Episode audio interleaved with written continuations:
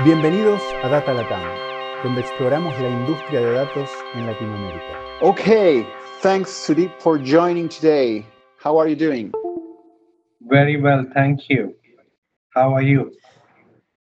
Doing great and very excited about learning about what you're doing in data science and what is going on at Fiserv with data science. So why don't we get started with that? Why don't you tell us where exactly are you now and yeah, what do you do at Fiserv? All right, I'm equally excited from my end to talk about uh, data science and you know the evolving world around data science. At this point of time, I'm traveling and I'm in United States, but I'm honored to be part of this interview. So I am uh, traveling. I'm in United States, but I'm based out of Costa Rica. I head the analytics uh, solutions and delivery center out, out of Costa Rica office for Fiserv. I've been associated with Fiserv past five and a half years now, and I bring in uh, roughly around 13 and a half to 14 years experience around data science and analytics. Wow, that's breadth of experience, and we're going to try to get as deep as we can there. Eh, why don't you explain yeah. the audience what Fiserv is? Not everybody knows, mm, so that would be great. All right. First of all, I would like to say Fiserv is a Fortune 500 company, one among the Fortune 500 companies, uh, worth roughly around 4.7 billion dollars, and with more than 2,000, 20, sorry, pardon me, 20,000 employees worldwide. Uh, Fiserv is a financial services company uh, it is basically uh, where we work with different banks across uh, United States and all over the world. The world. Our prime customers are based out of United States, roughly around 14 to 15,000 uh, banks which we work with. Uh, it was formed way back in 1984 and it grew with lots of acquisitions, roughly around 150 acquisitions in past 25 years. And yeah, and it's it's a it's a it's a global company, most recognized company, one of the most innovative companies being recognized so far. Yeah, great. Hey, thanks for the context. I think it's good for everybody to to get a clear understanding of what Fiserv is. Now, why don't you tell us a little bit about you, Sudeep? How did you get uh-huh. what did you study and how did you evolve in your career to get to where you are now? All right. So i think uh, i would go back like 14 years uh, of my journey. So it's it's great to you know uh, talk about something which which was you know always i wanted to do. So i uh, graduated in uh, science and then I, I I took up you know masters in business administration, and while I was studying, there was there was something called market research and insights, and that held my interest a lot. That you know what is happening, and you know because at that point of time, I think people were very passionate about doing insights, research, and you know studying the data, and that is how I landed up in uh, uh, data analytics. So I started my job at uh, uh, Symphony Services in uh, India. I did my uh, master's in business administration from Bangalore, which is a you know IT capital of India, and then I started working for a company called Symphony Services, and Symphony Services uh, caters to lots of data analytics work. From there, I started my journey as a data analyst, and then you know uh, things evolved, moved from one company to other, worked for another company in UK for a while, then moved to another company in the US called SuperValu Albertsons, where I was you know leading and you know uh, heading the marketing analytics projects. And then five and a half years back, I moved to Fiserv, uh, leading marketing analytics, survey analytics, and some of the other projects. And from there, I grew up. And then recently, I would not say recently, but past like one one year back, I moved to Costa Rica to head the analytics out of Costa Rica.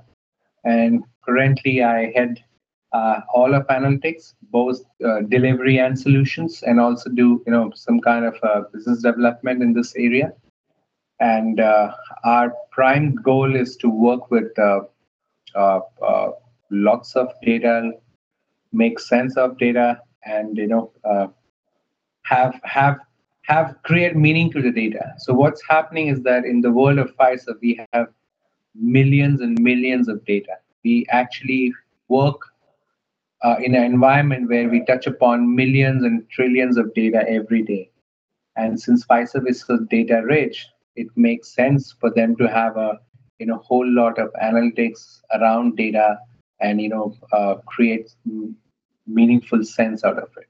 So that's been my journey around data analytics. I love this uh, uh, industry, and I think it's it's one of the most uh, growing and more most uh, valuable uh, field at this point of time. Yeah. Yeah. No. Fantastic journey.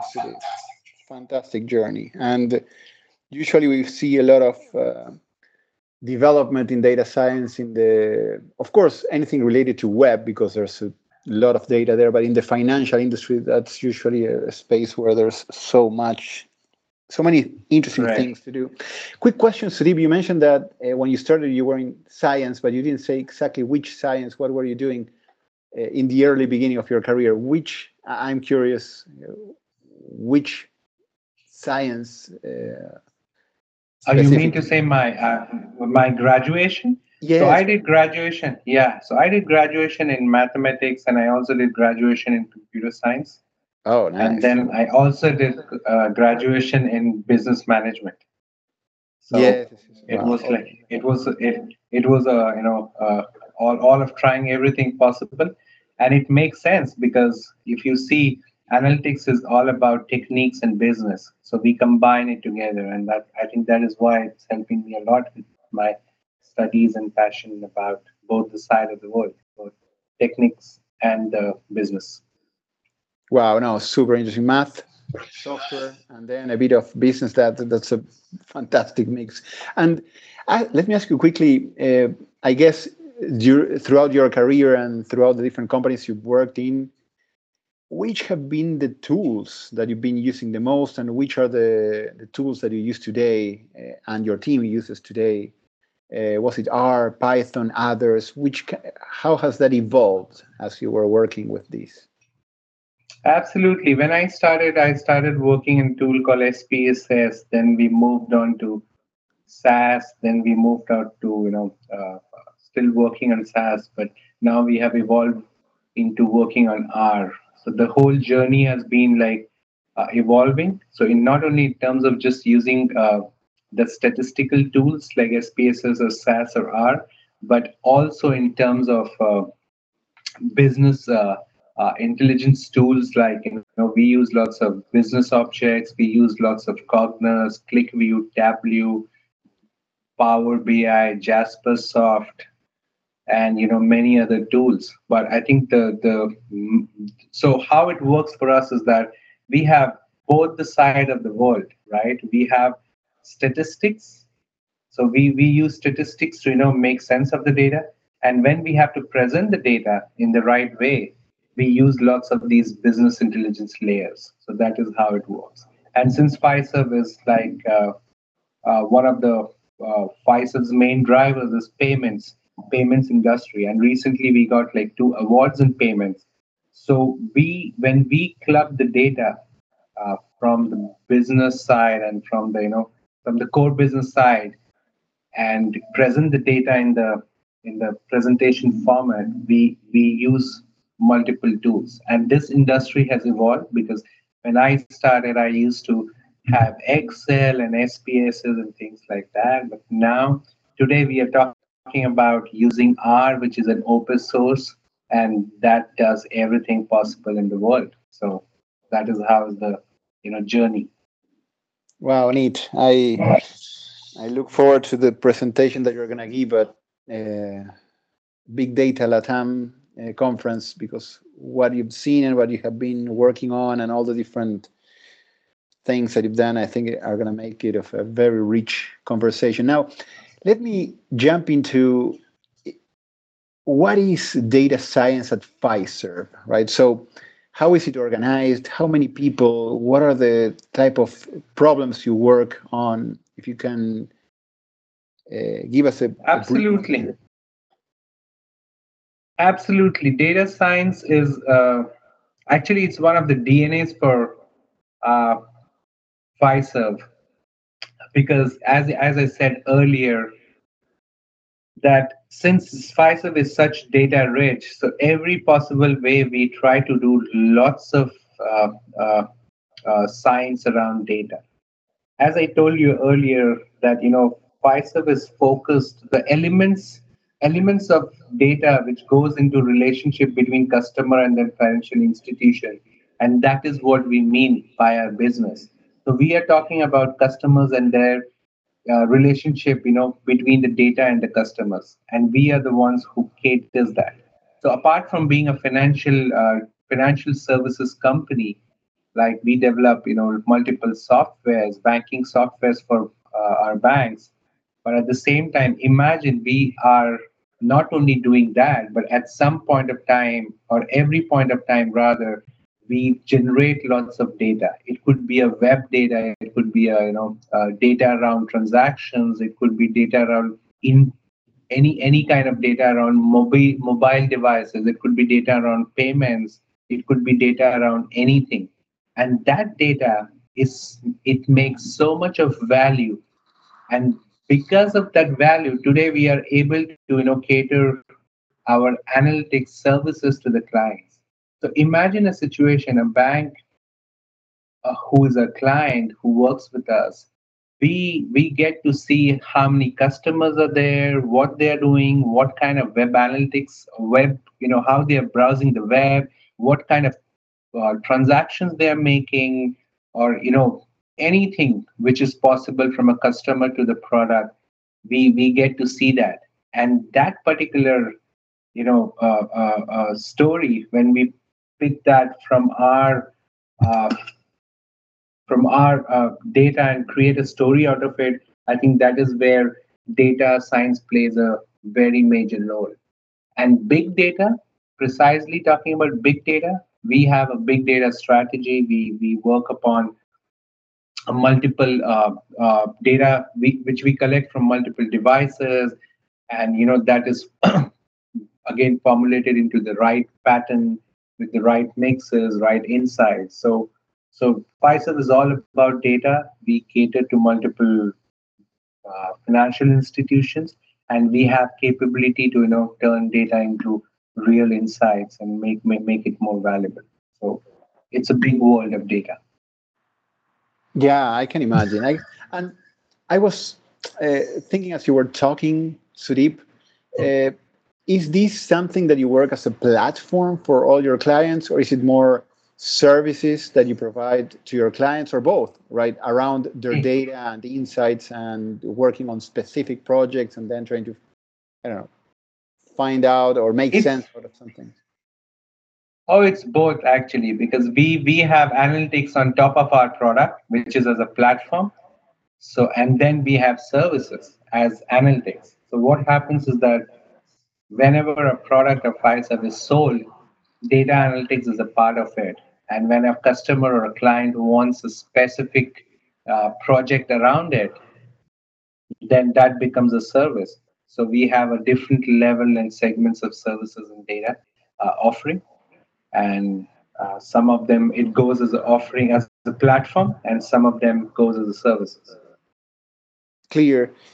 Could you illustrate maybe one project where it can give the audience an idea of what kind of data science problems you're tackling and how you're tackling them and how is the team dynamic around the problem that you guys solve? Yes, certainly. You know, and the Fiserv's uh, uh, uh, core focus has been payments for the last year and a half.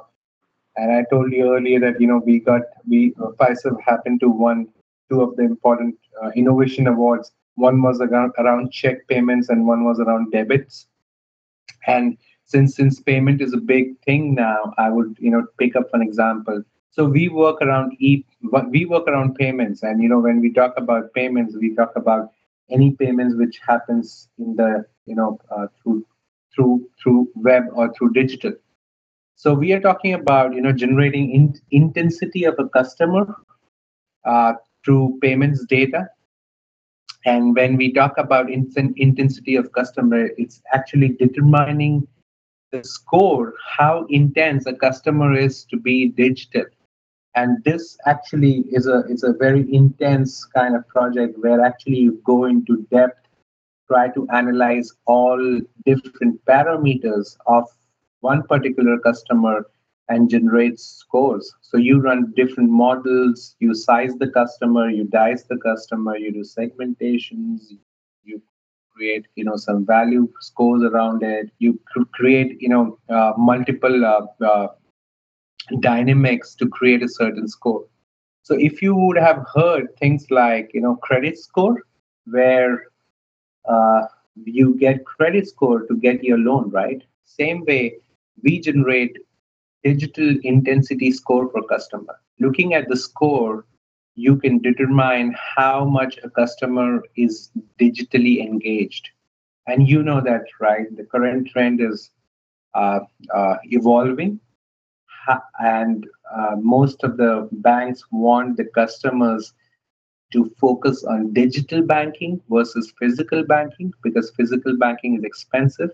So the whole focus around digital uh, to move on the digital side for banks, it becomes very, very, very important for them to you know uh, convert these customers on the digital side. And once they convert, get converted on a digital side, they want their customers to you know making use of digital uh, uh, digital uh, channel and when i say digital channel i mean you know they start using to make payment they start making to you know do everything on the digital and since since you do that you would anyone or any bank would love to see how how a customer is becoming digitally engaged and also determine the digital scores around that. So that is what is called digital intensity score.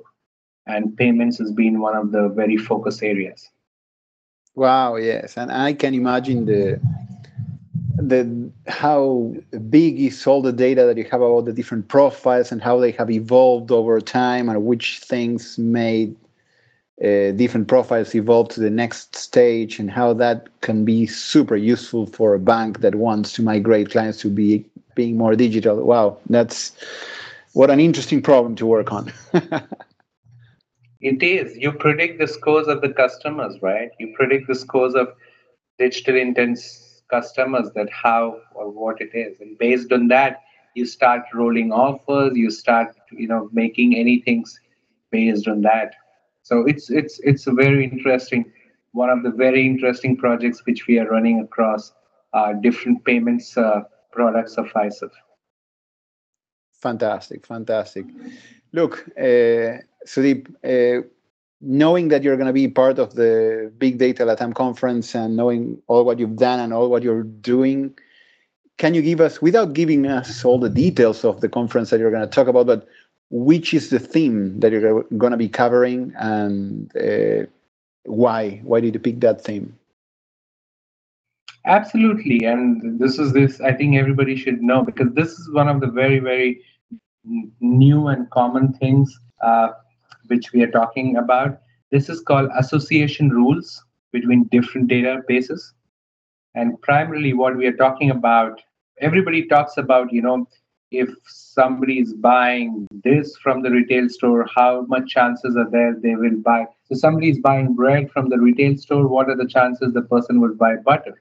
Right? That is what we have been determining. But what we are trying to determine is that if somebody is using a somebody is using a uh, not using rather if somebody is buying a loan from the bank what are the chances the person would buy the second loan or maybe the car loan or maybe the credit card from the same bank. So that's the association rule about. So you, know, you would hear more. And we are bringing out good references from our work, which we have done. And it's more academics that, you know, people could learn from our work.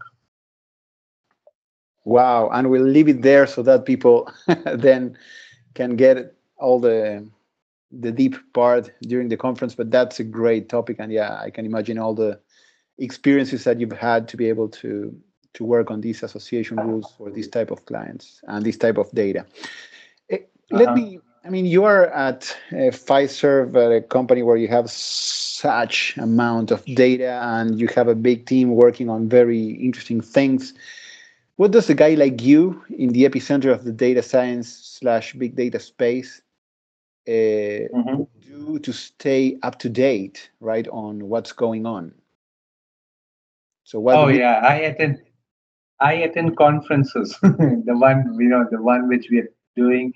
But yeah, that's that's on the lighter side. But I think uh, this field is or this this industry is changing so much that uh, you need to be on foot always. This industry has changed you know since the time i started and since last 5 or 10 years everybody wants to do data analytics and everybody and ev- every single person or every single company is moving towards that. And not only that there are open sources. When when like to look at like 10 or 15 years back when you have to buy expensive tools like SAS, and it was way expensive, and it is way expensive today. But look at what has happened today. It, there's a whole community which runs and you know develop things on R, and it is open source. Anybody or anybody in the world, anywhere, can learn that and you know make sense out of it. So yes, having said that, I think. Uh, it's very important to keep yourself updated here. It's very important to you know uh, uh, be part of conferences. It's very important to be you know associated with uh many many of these uh, uh, websites. I would say one of the primary things what I read is Informs. It's one of the prime prime focus for me. And three years back, actually, we won at an Informs conference. I think I don't remember the place, but it must be Chicago but I, I, I don't remember it. But my team won uh, uh, uh, second prize with the best uh, uh, one of the best solutions which we presented. So informs is one of the things which I you know always keep myself uh, into it. Then I have multiple other you know web subscriptions. I attend conferences. I make sure, and more than that, I think when we read about certain things or when we you know uh, uh, uh, hear about something new we in our company we try to you know do that so we have a whole of innovation team which you know which is spread across all over the world and we do lots of innovation around data science and you know uh, analytics so there's a whole bunch of team around research and analytics yeah no look great and i'm gonna ask you a final, very simple question. Very, very simple, uh-huh. right?